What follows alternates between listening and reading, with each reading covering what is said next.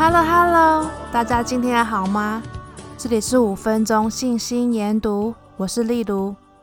今天是星期五了，在这个小周末，大家有什么计划呢？我呢，我刚好回彰化，所以我很兴奋。对于求问组，大家的想法是什么呢？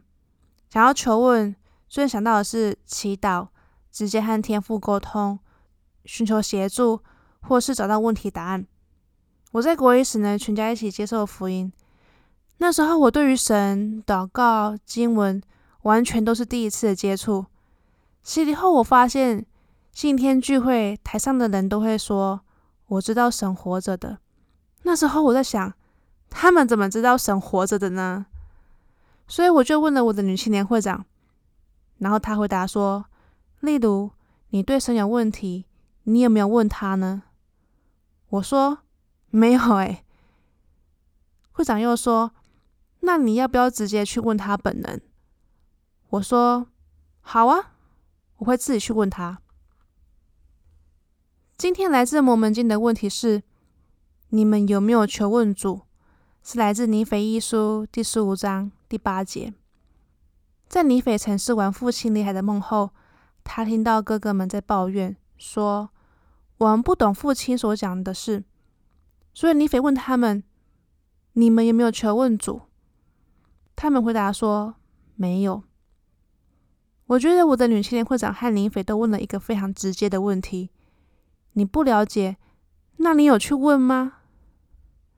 理查斯考德长老说道：“求问是我们每一个人都必须学习的重要课题之一。神为什么要我们向他祷告、求问他呢？因为这就是获得启示的方法。”他又说道：“当我遇到一件非常困难的事，我会尝试去努力了解自己该做什么。方法是这样的：我会进食、祷告，祈求能够找到有帮助的经文。这样子的过程会反复进行。我会先阅读段经文，然后审视经文的意思，并且祷告寻求灵感。之后，我会再沉思、祷告、求问主，我是否了解他要我做的事情。”这时候，往往会有更多来自圣灵的感觉，让我明白当中的教义。对于来自神的感觉或提示，可以有两项指标看出，它会在心中产生平安和宁静温暖的感觉。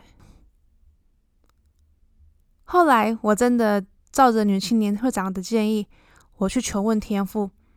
一开始我没有什么特别震撼或强大的感觉，只是觉得安静。感觉温暖的，觉得我可以继续求问天父，他是否活着，而且听到我的祈祷。就这样，只要我想到，我就会问天父，不管我在走路或做其他事情。现在虽然我没有像约瑟斯密一样有一个很特别的经验，但是我透过研读经文去了解天父和我的关系，还有他为我做了什么事。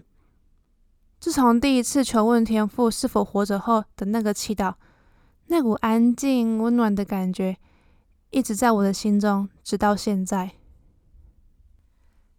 在你的日常生活中，不论对神或经文或任何生活大小事有任何不了解的地方，你会如何寻求答案呢？